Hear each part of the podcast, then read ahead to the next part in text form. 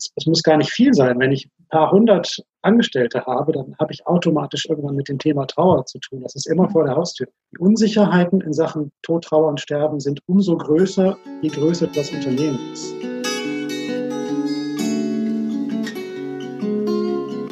Wenn ich gehen muss, werde ich euch winken, allen, die mich suchen. Dort, wo ihr mich hört, dort werde ich rufen. Wenn ich gehen muss. Das Lebensende. Dein Podcast über das Lebensende. Wir sind Pia und Corinna und wir sprechen über bedürfnisorientiertes Sterben lassen. Unser Ziel ist es, dass Sterben in Würde sein darf und wieder ein Stück weiter dahin rückt, wo es hingehört, in die Mitte der Gesellschaft. Wenn ich gehen muss, werde ich im Lachen sein, in Tränen und im Frieden. Dort, wo ihr mich fühlt, dort bin ich geblieben. Wenn ich gehen muss. Hallo und ganz herzlich willkommen zu einer neuen Episode unseres Lebensende-Podcasts. Ich freue mich sehr, dass du heute auch wieder dabei bist bei meinem Gespräch mit Thomas. Thomas Achenbach ist Trauerbegleiter und hat sich spezialisiert auf die Themen Männertrauer und Trauer im Arbeitsleben. Zusammengekommen sind Thomas und ich durch Claudia und Anne. Die beiden sind vor circa fünf Monaten mit Boana live gegangen. Das ist eine digitale Plattform, die sich ganz persönlich mit den Themen Abschied, Sterben, Tod und Trauer auseinandersetzt. Und auf Boana bauen die beiden Frauen für den deutschsprachigen Raum ein Netzwerk an ausgewählten ExpertInnen auf, in dem man unter anderem Vereine, BestatterInnen, TrauerbegleiterInnen und Produkte findet, die gut unterstützen können. Und wenn man sich mit dem Thema Tod beschäftigen möchte oder sogar auch muss. Unter den bisher hm, circa 60 PartnerInnen sind auch Thomas und wir. Und ganz im Sinne ihres lebendig gelebten Netzwerks haben die beiden uns mit Thomas verbunden und das ergibt nun diese Podcast-Episode. Wir sprechen heute über sein zweites veröffentlichtes Buch Mitarbeiter in Ausnahmesituationen. Trauer, Pflege, Krise. Es ist ein Leitfaden, den er für Führungskräfte und Personalverantwortliche wie auch Betriebsräte erstellt hat. Gleichzeitig habe ich beim Lesen festgestellt, ich muss zugeben, ich habe einen ziemlich trockenen Schinken erwartet. Es hat mich tatsächlich schnell vom Gegenteil überzeugt ja, und ich konnte viele Situationen auf meine Arbeit in der Pflege tatsächlich auch beziehen. Ich habe mich an vielen Stellen wiedergefunden und habe auch einige hilfreiche Impulse zum Umgang mit trauernden Zugehörigen gefunden. Also an der Stelle auch meine ganz klare Empfehlung, über die Zielgruppe der Führungskräfte und Betriebsräte hinaus auch für Fachkräfte, die mit trauernden Zugehörigen in Kontakt kommen. Jetzt möchte ich an der Stelle noch ein kleines bisschen Eigenwerbung machen, denn auch wir haben ein Workbook für euch erstellt. Das sind elf Impulse für Begegnungen mit trauernden Zugehörigen. Mit dem Grundgedanken, du musst es nicht können, doch du kannst es lernen.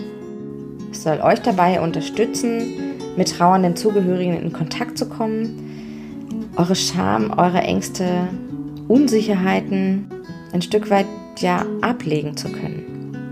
Das Workbook ist kostenfrei und ich stelle euch den Link einmal in die Show Notes. Gerade auch nochmal nach dem Lesen des Buches ist mir wieder sehr bewusst geworden, wie bedeutsam eine gute Kommunikation mit Menschen in Trauersituationen und vor allem auch mit ihren Zugehörigen ist.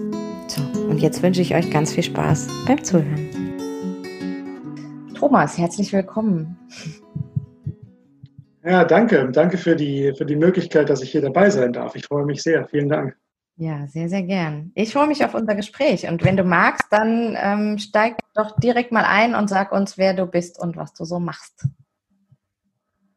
Gerne. Ich bin äh, jetzt kürzlich 45 Jahre alt geworden und bin seit einigen Jahren äh, neben einigen anderen Dingen aktiv als Trauerbegleiter. Also ich begleite Menschen in Krisensituationen. Ich mache sowohl Einzelbegleitungen hier bei mir als auch Gruppenleitungen, weil man als Mann in dieser ähm, in diesem Segment doch eher exotisch ist oder ein Exot ist äh, oder halt selten ist, arbeite ich mehr mit Männern in dem Kontext und äh, durfte in diesem Zusammenhang auch mein erstes Buch schreiben, das heißt Männer trauern anders, was ihnen hilft und gut tut. ist vor einem Jahr erschienen. Und dieses äh, Buch über Mitarbeiter in Ausnahmesituationen ist mein zweites Buch und es, es hatte so gesehen einen schweren Start, weil der Veröffentlichungszeitpunkt äh, nicht, nicht äh, ungünstiger hätte liegen. Es ist am 11. März 2020 rausgekommen mhm. und am 18. März 2020 waren wir in Vorbereitung des ersten Lockdowns wegen der Corona-Krise und es hatten alle irgendwie echt, echt eine Menge andere Sorgen und andere Gedanken, was ich auch gut verstehen kann, als sich um dieses Buch zu kümmern und äh, dieses Buch überhaupt wahrnehmen zu wollen irgendwo. Und deswegen bin ich ja auch sehr dankbar, dass wir diese Chance haben, jetzt mal ein bisschen darüber zu sprechen. Das ist äh, auch so gesehen natürlich ganz toll. Ja, und ich muss sagen, ich bin keine Führungskraft, wobei wir uns auf dem Weg dahin bewegen. Das ist noch ganz, ganz neu für uns. Mhm. ähm, ja, und trotzdem habe ich das Buch gelesen und konnte viel für mich mitnehmen. Ich bin ursprünglich aus der Pflege ähm, und du beschreibst ähm, Situationen von pflegenden Angehörigen und auch trauernden Angehörigen, also die, die einen Mensch verloren haben. Und ähm, du beschreibst die Situation für Führungskräfte. Wie können sie in ihrem Unternehmen damit umgehen? Warum ist es überhaupt wichtig, da einen Umgang zu finden? Und ähm, ja, ich habe ganz viele Parallelen entdeckt zur Pflege, die auch für eine Pflegekraft in der Praxis anwendbar sind. Also hast ja, toll, das freut mich sehr. Das ist ja jetzt doch ein, ein, ein Themensprung von der Trauerbegleitung von Männern mit Männern, da Impulse zu geben, zu sagen, ich trete jetzt mal an die Führungskräfte ran. Das hat sich so ergeben. Das hat sich, das bedingt sich letztlich auch sehr, sehr gegenseitig. Also dadurch, dass ich viele Männer begleitet habe, sind wir immer auch sehr nah dran gewesen an den Kontext, wie ist mein Trauererleben als Mann im Arbeitsumfeld. Das mhm. ist ein großes Thema. Ähm, da gibt es ganz viele äh, Variationen dieses Themas. Das kann beginnen bei, äh, wenn ein Mann in Trauer ist, es passiert, glaube ich, eher Männern, dass sie dann in, immer auch in so, ein, so eine Art Suchtverhalten reingehen. Mhm. Die Arbeit als, äh, als Kompensation sehen, als, als ein Spielfeld, wo Gott sei Dank die Trauer dann keine Rolle spielen muss, was manche mal gut finden, mal auch nicht gut finden. Und schon sind wir mittendrin im Thema. Deswegen bedingt sich das eigentlich ganz gegenseitig. Plus, ich glaube nach wie vor, äh, dass das auch ein großes Zukunftsthema sein wird. Also wenn wir uns die demografischen Entwicklungen anschauen, wenn wir uns anschauen, was alles kommen wird in nächster Zeit, dann werden wir zu tun haben mit einer Situation, wo Firmen immer weniger Mitarbeiter haben werden, aber also nicht, nicht, also auch zur Verfügung haben werden. Mhm. Verfügung ist, glaube ich, das Wichtige das geht, weil einfach weniger Menschen zur Verfügung stehen, die dann arbeitsfähig sind. Äh, ne, der Babyboomer-Einknick wird bald kommen. Das heißt, ähm, die Menschen, die jetzt momentan haben wir ja sehr, sehr, sehr viele arbeitsfähige Menschen im arbeitsfähigen Alter. Aber das wird sich ändern. Es gibt eine sehr spannende Studie, ähm, müsste ich nochmal raussuchen. Ich habe für meinen Blog Trauer ist Leben, habe ich was darüber gemacht.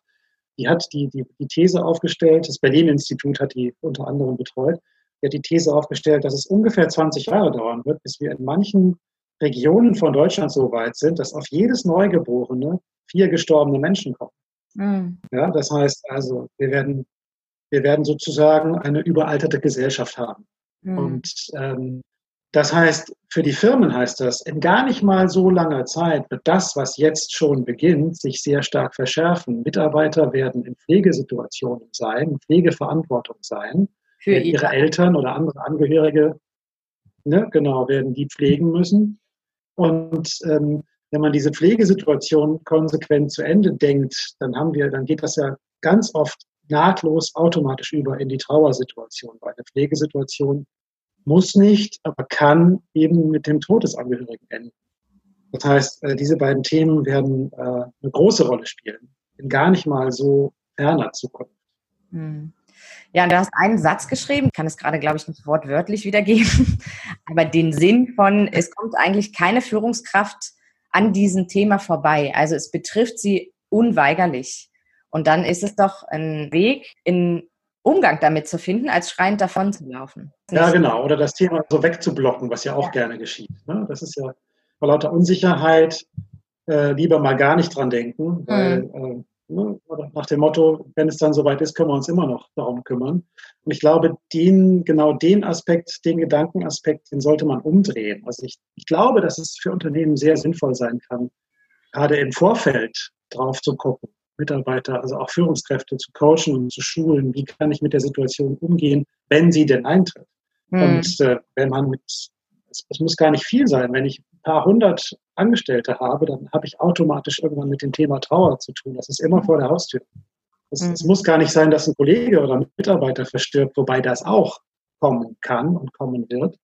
Es, es reicht ja, wenn äh, im familiären Umfeld von jemandem etwas geschieht. Das, mhm. Es ist Leben, es gehört dazu und das wird passieren. Mhm. Und hast du das Gefühl, dass da ähm, tatsächlich auch ein Problembewusstsein da ist in den Unternehmen oder ist das was, was noch etabliert werden muss? Äh, sowohl als auch. Also das, äh, das äh, Etablieren dieses Themas ist auch ein, sagen wir mal, eine, ja, wie soll ich das sagen? Mission ist mir ein zu großes Wort, aber es ist schon eine Botschaft, die mit dem Buch auch vermittelt werden soll, mhm. so möchte ich das mal formulieren. Ne? Ähm, genau. Aber es, es beginnt langsam, es wächst langsam. Da wächst schon was, was dran. Also ich habe für das Buch bin ich rumgefahren in der Recherche durch, durch Deutschland und habe viele Menschen treffen dürfen, die an dem Thema schon dran sind und das auch etabliert haben in ihrem Unternehmen. Es gibt zum Beispiel in Hamburg einen Arbeitskreis Trauer in der Arbeitswelt. Ganz spannende Sache und die sind wirklich in den ganz großen Unternehmen drin, aber auch in kleinen Unternehmen drin und äh, ähm, das ist sehr akzeptiert und auch sehr gefragt. Äh, das heißt, da beginnt im Kleinen schon etwas, von dem ich glaube, dass es eine, eine größere Entwicklung sein wird. Es ist jetzt durch die Corona-Krise alles ein bisschen anders gekommen als gedacht. Das ist alles etwas ausgebremst, äh, wobei gerade die Corona-Krise uns vielleicht auch noch in Situationen bringen wird, in denen wir auch noch mal massiv mit dem Thema Mitarbeitertrauer zu tun haben werden. Ich hoffe nicht, dass das geschieht. Wir wollen ja alle nicht, dass wir italienische Verhältnisse irgendwann haben, bei einer eventuellen zweiten Welle oder so. Aber mhm. ähm, trotzdem ähm, kann es ja passieren, dass äh, Mitarbeiter auch auf diesem Wege betroffen sind von einem Todesfall. Ja, beispielsweise durch Corona. Und was ich vorhin auch meinte, dieses einmal um die Ecke denken und das auch zum Beispiel auf die Pflege ähm, münzen oder sich, sich dafür passend machen, ist, dass ja unheimlich viele Pflegekräfte jetzt auch in Situationen nochmal ganz speziell durch Corona sind, auf einer Intensivstation, wo es äh, täglich darum geht, ein Leben zu retten oder ein Leben zu verlieren und sie immer wieder mit solch traumatisierenden Erlebnissen auch konfrontiert sind. Also ich finde tatsächlich auch, dass dein, ja dein Buch auch an eine Klinikleitung gehört. ja. ja, danke. Ja, das, empfehle es bitte gerne weiter. Also auch dorthin. Ja, aber es ist genau richtig. Also ich glaube, dass auch also alle Menschen, die momentan in so einer Situation stecken, die also Beispiel Krankenhaus ist ganz gut, ne? Die, also auch die, die Angehörigen sehen, die einen, mhm. sagen wir mal, einen Intensivpatienten begleiten, also was haben, was haben wir da für Situationen? Das sind ja ganz dramatische, ganz gravierende Situationen. Wir haben es zu tun mit Angehörigen, die nicht zu ihren sterbenden Angehörigen hinein dürfen, beispielsweise mhm. nicht ins Zimmer, die nicht sehen, nicht sprechen, nicht da sein können. Äh, das ist, äh, das ist eine massive Belastung. Das ist eine große Ohnmacht, mit der wir zu tun haben, mhm. auch für die Angehörigen. Und beim Thema, wie gehe ich mit großen Ohnmächten um, sind wir mhm. automatisch beim Thema Trauer, beim Thema, wie kann ich das auffangen? Wie gehen und, wir gemeinsam in ein, ein Aushalten hinein vielleicht? Mhm.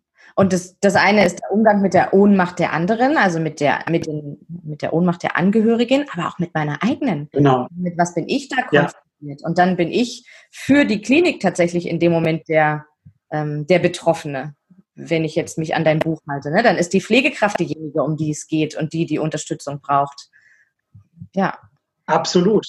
Absolut, das dürfen wir auf gar keinen Fall vergessen, was da auch geleistet wird, auch seelisch geleistet wird von Mitarbeitern in so einer Situation. Aber das beginnt auch schon bei Führungskräften in, sagen wir mal, ganz, norm was heißt, mhm. ja, ganz normalen Unternehmen.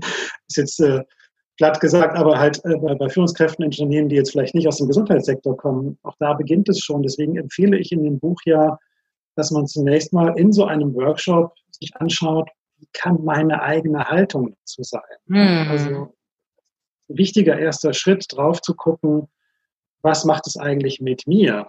Mhm. Weil nur von der Basis aus kann ich weitergehen und kann dann gucken, wie kann ich mit Mitarbeitern umgehen, die davon mhm. betroffen sind. Ich muss erstmal schauen, ist da vielleicht bei mir irgendwie auch eine große Angst oder Sorge oder Ohnmacht? Das muss ich erstmal klar haben und dann ja. gucken, wie kann ich damit umgehen. Ja. Und ich finde, das liegt ganz klar auf der Hand, dass es da ähm, zumindest mal Berührungsängste und dann kann man das bis nach oben ausweiten, was es dann noch alles so, so gibt und im Verborgenen liegt, ähm, dass die da sind, weil sonst hätten wir nicht diesen, an vielen Stellen diesen Nicht-Umgang mit Trauer und Tod. Ja, Vor allem, ja genau. Ne? Sonst, sonst wäre das ja schon mal ganz anders etabliert. Ähm, ja, und was ich, was ich ganz schön finde, ist, dass du ähm, nicht nur auf die Situation der Mitarbeiter eingehst, die ihre Angehörigen pflegen oder die auch jemanden verloren haben. Oder auch das, das Eingehen auf das Team. Was macht es mit einem Team, wenn sie ein Teammitglied verlieren? Sondern du hast auch ganz klar die Vor- und Nachteile für den Betrieb beschrieben. Ähm, mhm sich dem Mitarbeiter zuzuwenden. Magst du da mal was zu sagen? Ja. Mein allererster Gedanke, als ich dein Buch ähm, gesehen habe, das angefangen habe zu lesen, war, also jetzt bin ich mal gespannt, was hat es denn für einen Vorteil, wenn wir mal auch absehen von dem Menschlichen, für einen Vorteil für den Betrieb? Erstmal ist wirtschaftliches Denken da, das kostet Zeit, das kostet Geld, das kostet Aufwand, das kostet Mut, sich diesem Thema zuzuwenden. Warum sollten die das eigentlich tun? Und das hast du ziemlich schön auch ähm, verständlich, leicht verständlich dargelegt. Das ist schön, dass du es so empfunden hast. Ähm, es, es, fällt mir jetzt im Augenblick schwer, das konkret in einen Satz runterzubrechen, weil ich das, die, Frage bin ich noch gar nicht gestellt worden äh, in einem Interview. Aber also ich glaube, man muss sich lösen von der generellen Idee, wie hoch ist eigentlich der sogenannte ROI, also das Return on Investment. Also, ne, also wie hoch, es gibt ja so Berechnungen, nach denen man das wirklich richtig beziffern kann. Wenn ich so und so viel investiere in einen Mitarbeiter, wie viel an Summe kriege ich dann zurück? Mhm. Von dem Gedanken müssen wir uns, glaube ich, in dem Kontext lösen. Das wird niemals berechenbar sein. Aber ich glaube, ich kriege menschlich eben eine Menge zurück und vor allem etabliere ich mich ja als ein, ein, äh, ein gutes menschliches Unternehmen. Und, ähm, das ist nach wie vor ein Trend, der eine ganz, ganz große Rolle spielt. Wir, wir beobachten das äh, in der Wirtschaftswelt ganz oft unter dem Stichwort Purpose. Das ist der große Trend, dass Purpose eine Rolle spielt. Das heißt also, Mitarbeiter wollen heutzutage ja, wenn sie einen Job machen, dass dieser Job in irgendeiner Weise einen größeren Sinn erfüllt. sie wollen mhm. irgendwie auch gesehen werden. Sie wollen wahrgenommen werden. Und es gibt viele, viele Entwicklungen, die darauf einspielen und die dem Rechnung zu tragen versuchen. Und ähm, da ist eben der ganze Kontext von Tod, Trauer und Sterben meiner Meinung nach ein viel zu unterschätzter Kontext. Also das beginnt auch schon bei, bei der Wertschätzung den gestorbenen Mitarbeitern gegenüber. Äh, in der Regel, wenn es gut läuft, das kennen wir alle, schaltet ein Unternehmen vielleicht eine Zeitungsanzeige für einen Mitarbeiter. Manche von diesen Zeitungsanzeigen lesen sich wie so eine Art zweites Führungszeugnis. Da steht dann irgendwie drin, er war dann und dann von da und da in den Stationen für uns tätig. Und dann kommt meistens der Satz, wir werden ein ehrendes Andenken bewahren. Wo ich mich dann immer frage, okay, prima, klingt gut, aber wie konkret macht ihr das denn? Mhm. Und an der Stelle beginne ich ja in dem Buch aufzuzeigen, wie man es tatsächlich machen kann, wie es möglich ist, gestorbene Mitarbeiter auch langfristig zu ehren und das Andenken wirklich zu wahren. Es gibt tolle Tools, die fast überall im Einsatz sind heutzutage in der Unternehmenswelt, gerade in Corona-Zeiten auch äh, massiv im Einsatz sind. Das Intranet zum Beispiel, das mhm. firmeninterne Netzwerk, das haben ganz viele etwas größere Unternehmen. Es haben natürlich nicht kleine und Mittelständler, die jetzt sagen, also ein normaler Tischler, eine normale Tischlerbude mit drei Angestellten hat das nicht, braucht das auch nicht. Wobei, Klammer auf, das fand ich auch interessant, habe ich in der Recherche auch gelernt, die Unsicherheiten in Sachen Tod, Trauer und Sterben sind umso größer, je größer das Unternehmen ist. Das sagt mhm. die Handwerkskammer Koblenz, die schon ganz lange bei dem Thema dran ist. Klammer zu bin jetzt sehr abgebogen von deiner eigentlichen Frage. Die Frage war, was nützt es im Unternehmen? Ne? Genau. Also ähm, ja, es, es, es, es macht es mit mir möglich, dass ich mich als ein wirklich soziales, wirklich den Menschen zugewandtes Unternehmen positionieren kann. Äh, was es mir wiederum möglich macht, wenn wir es rein wirtschaftlich betrachten, dass ich äh, in der Frage, wer kriegt den besseren Arbeitnehmer, wenn es darum geht, äh, dass ein Arbeitnehmer für zwei Unternehmen beispielsweise zur Verfügung stehen könnte. Und er muss sich entscheiden, würde sich natürlich für das Unternehmen entscheiden, das äh, beispielsweise ihm auch einen solchen Nutzen und Sinn bieten kann. Ich stelle gerade mal für mich in Frage, jetzt arbeite ich in diesem Kontext, aber würde ich nicht in diesem Kontext arbeiten, würde ich mich dann tatsächlich für ein Unternehmen entscheiden, was mir verspricht, mich im Falle von Trauer, Pflege meiner Angehörigen gut zu unterstützen. Wenn ich da gar nicht drin stecke, würde ich vielleicht denken, brauche ich gar nicht. Aber was es, was es darüber hinaus macht, ist ja, ähm, wie du geschrieben hast, ein, ein ganz anderes Teamgefüge. Ein Mitarbeiterstamm, der, genau. der anders zufrieden ist, der anders miteinander ist, was sich ganz maßgeblich auf die äh, Ergebnisse des Unternehmens auswirkt und wie du eben auch angesprochen hast, die Außenwirkung. Ne? Und dann muss ich vielleicht nicht mal wissen, was ganz explizit dieser Arbeitgeber mir im Falle von ähm, einem Sterbefall anbieten kann, sondern ich merke einfach die Stimmung in diesem Laden, in diesem Team. Was transportieren die nach außen? Und wenn ich mich da wohler fühle als Mitarbeiter, als, ähm, als wenn das eine kühlere Atmosphäre ist oder ich merke, da sind die Spannungen wird es im Team auch geben, wenn sich der, mit, äh, der Arbeitgeber nicht um solche Themen kümmert, aber das ähm, klar. Ja, also das, das spiegelt sich einfach in der ähm, in der Außenwirkung absolut wieder. Und das Team hast du ein paar Mal angesprochen. Und das habe ich ähnlich erlebt in der Pflege, wenn wir das geschafft haben, im Team über diese Dinge zu sprechen. Was bewegt mich? Ähm, wenn ich es geschafft habe, Kollegen anzusprechen, also ich im übertragenen Sinne, ne? Was macht dich traurig? Warum bist du in dieser Situation? Was kann dir da raushelfen? Wenn ich seine Bedürfnisse erkannt habe, das benennst du auch, dass das so unheimlich wichtig erstmal für die Führungskraft ist, zu erkennen, was braucht mein Mitarbeiter überhaupt. Ähm, und darauf genau, eingehen konnte, genau. dann, hat es einen, dann hat es einen ganz gravierenden Einfluss auf unser Team gehabt. Und dann war das für uns die Situation deutlich besser zu tragen und wir konnten uns nach außen ganz anders transportieren. Also, ja. Genau, das ist, glaube ich, wichtig, genau deswegen auch nochmal da auch drauf zu gucken, weil es gibt da eben kein Schema F. Ne? Es gibt nicht mhm. die eine Trauer eines Mitarbeiters, die jetzt, wo es eine DIN-Norm gibt, wo man nachgucken kann, aha, jetzt ist das dran. Es ist halt immer mhm. von Mensch zu Mensch unterschiedlich und von, von Situation zu Situation unterschiedlich. Das ist das Erste, was, was dazu noch wichtig wäre. Und das Zweite ist, dass ich glaube, jede Form von Trauer hat, wo auch immer sie auftritt, immer systemische Auswirkungen. Es ist wie so ein, wie so ein Mobile. Ja. Das Mobile ist schön anzusehen und äh, die Figuren sind alle irgendwie im Fluss und dann schneide ich einen Teil raus. Und dann ist alles durcheinander. Es kippt alles und es hat an irgendeiner Stelle eine Auswirkung, wo ich erst gar nicht gedacht habe, dass es sich da auswirken kann. Das ist auch eine Erfahrung, die äh, ein Kollege aus, aus Wien gemacht hat, den ich im Buch zitiere, der, der sagt, ähm, das ist so ein bisschen wie bei den Pilzen im Wald. Das hat er oft erlebt, wenn ein Unternehmen reingeht, ähm, dass die ihn fragen, da ist jetzt ein Trauerfall bei einem Kollegen beispielsweise und dann auf einmal poppt ein Konflikt auf, der irgendwie am Schwelen war, an einer ganz anderen Stelle, aber mhm. ist dadurch getriggert, dass diese Situation ist aufgetreten. Das muss man auch mitbedenken, dass das immer irgendwie eine Wirkung haben wird. Und mhm. das, es gibt vielleicht Möglichkeiten, da Einfluss zu nehmen in gewisser Weise. Das kann ich halt umso besser, je, je besser ich darum weiß, was mhm. geschehen kann.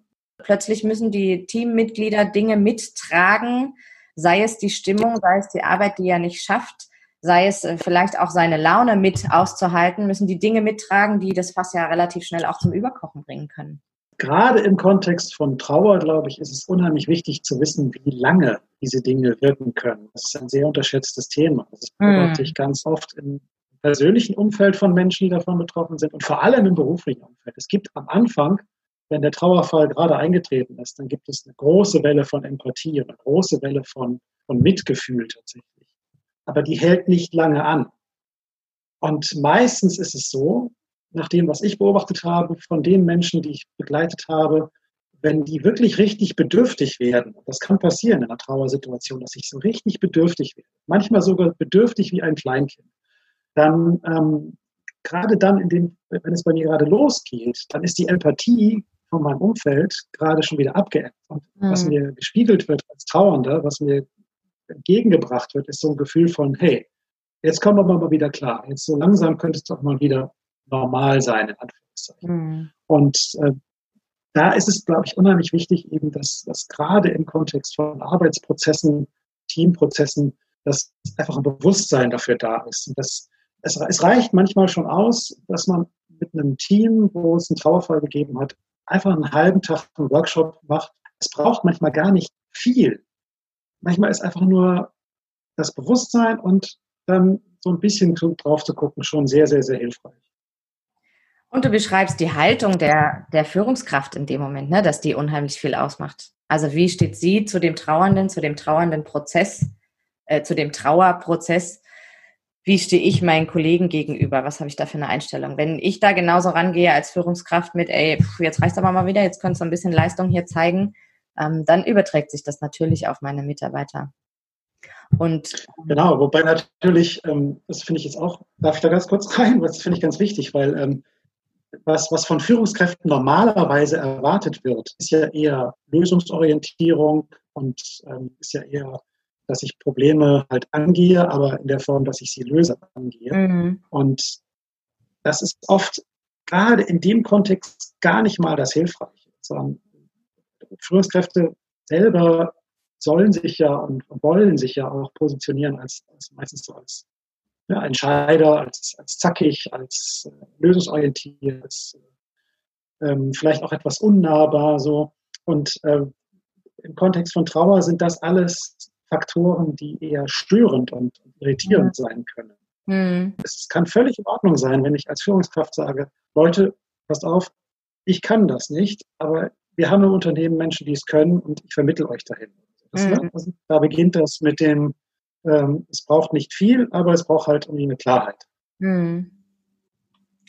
Und du gibst ähm, ganz, äh, finde ich auch wieder ganz schön, ganz niederschwellige Impulse dazu, was ein Arbeitgeber tun kann.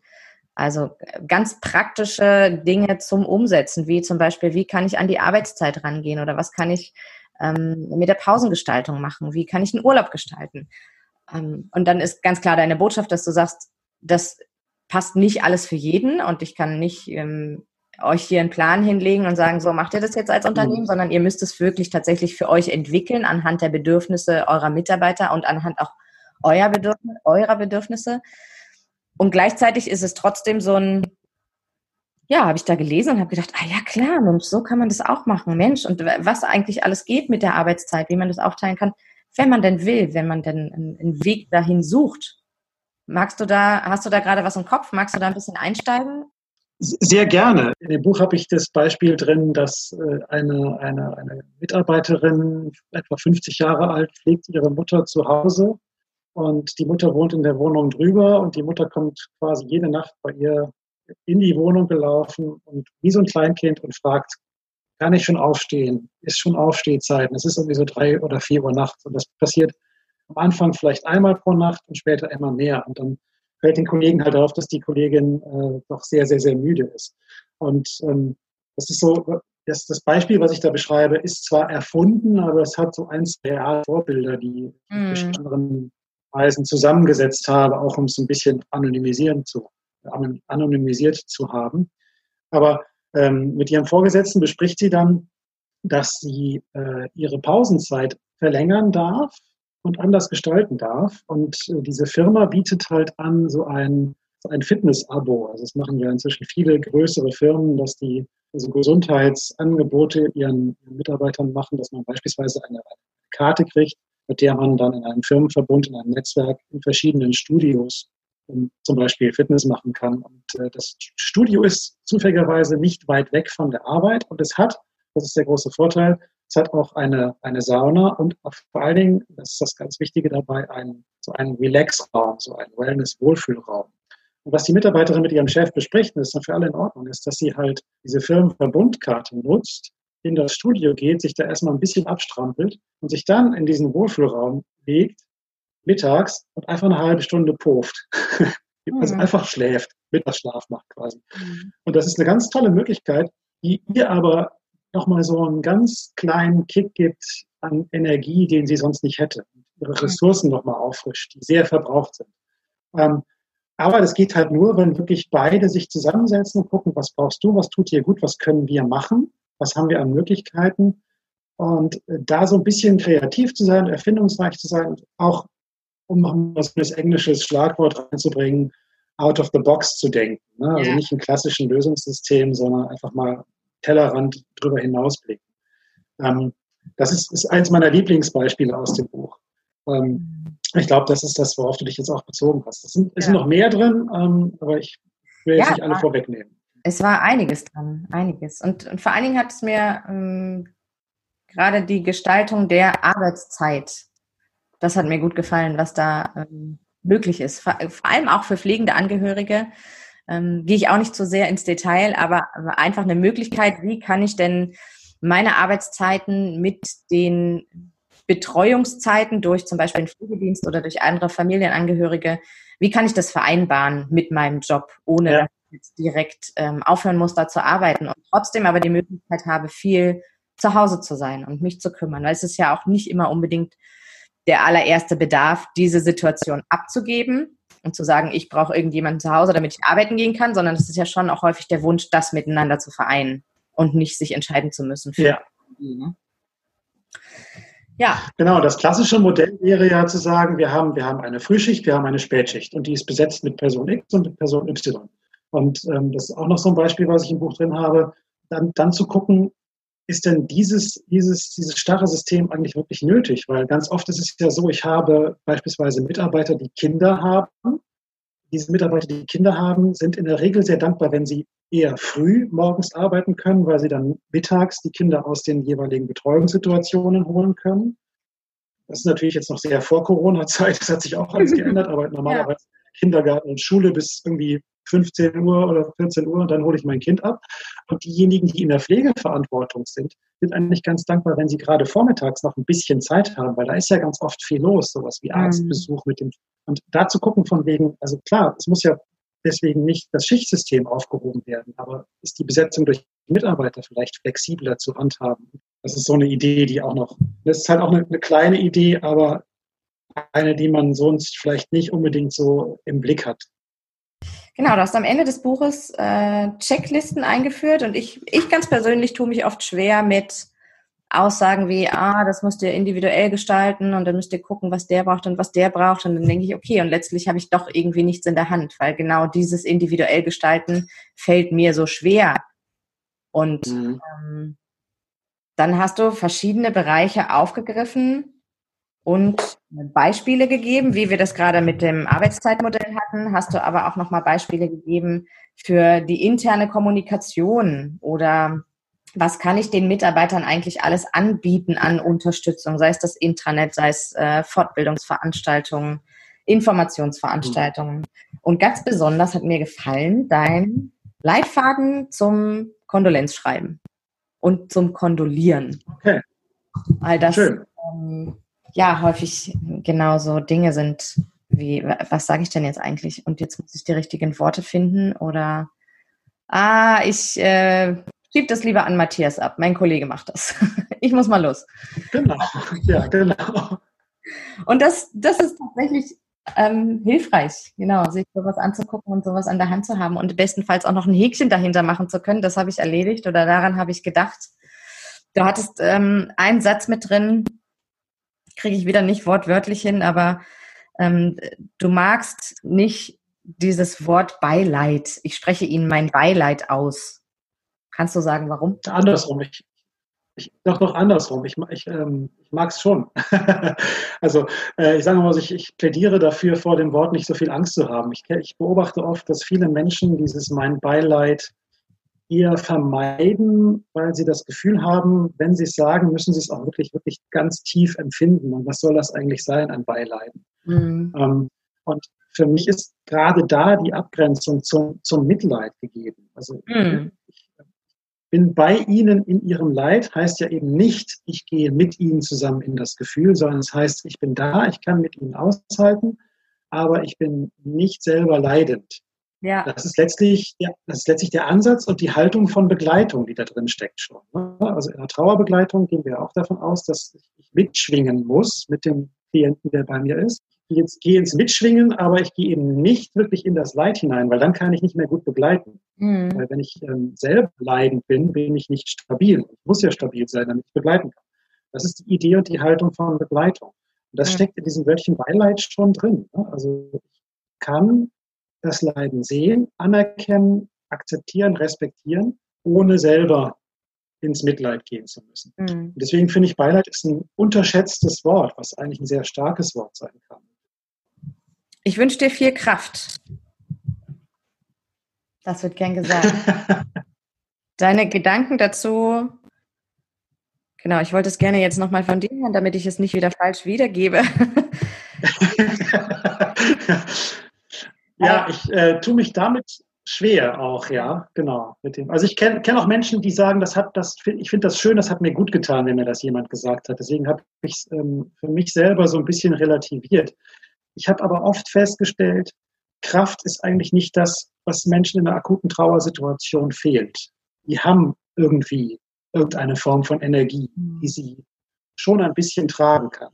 Und fühlen sich trotzdem ohnmächtig. Entschuldigung. Hm, sag, sag, und nee, sag du, bitte. haben Sie, das, das habe ich gerade so in der Auseinandersetzung mit Sternmamas mitbekommen. Da kam nämlich genau dieses Thema. Oh, dann sagen die Leute, du bist so, du bist so stark, du hast so viel Kraft. Und dann sagt sie, ich, mir bleibt ja auch nichts anderes übrig. Also ich muss ja. Ja, genau. So, das ist irgendwie tatsächlich nicht für sie empfunden, tatsächlich nicht bewundernswert, weil ich kann gar nicht anders. Und ich muss sie irgendwie aufbringen. Und du hast ähm, als Alternative oder als Gedanke von dir ähm, geschrieben, dass sie eher eine Solidarität bräuchten. Ein Ich bin mit dir. Ich kann das mit dir gemeinsam tragen oder ich kann es mit dir, ich kann es begleiten. Das fand ich ganz schön. Genau, oder einfach ein Ich, ich sehe, wie du dich fühlst. Das, das äh, hilft oft auch am meisten. Das ist auch eine Erfahrung, die wir in Begleitung ja oft machen, dass alleine das Verstehen, dass jemand sich verstanden fühlt, das mhm. macht schon sehr, sehr, sehr viel bewirkt schon sehr viel, ist sehr stark. Und ähm, das kann man ein bisschen auch, ähm, ja, ich, ja, man kann es trainieren, doch, möchte doch, also das Wort, glaube ich, trainieren ist gar nicht, gar nicht verkehrt an der Stelle.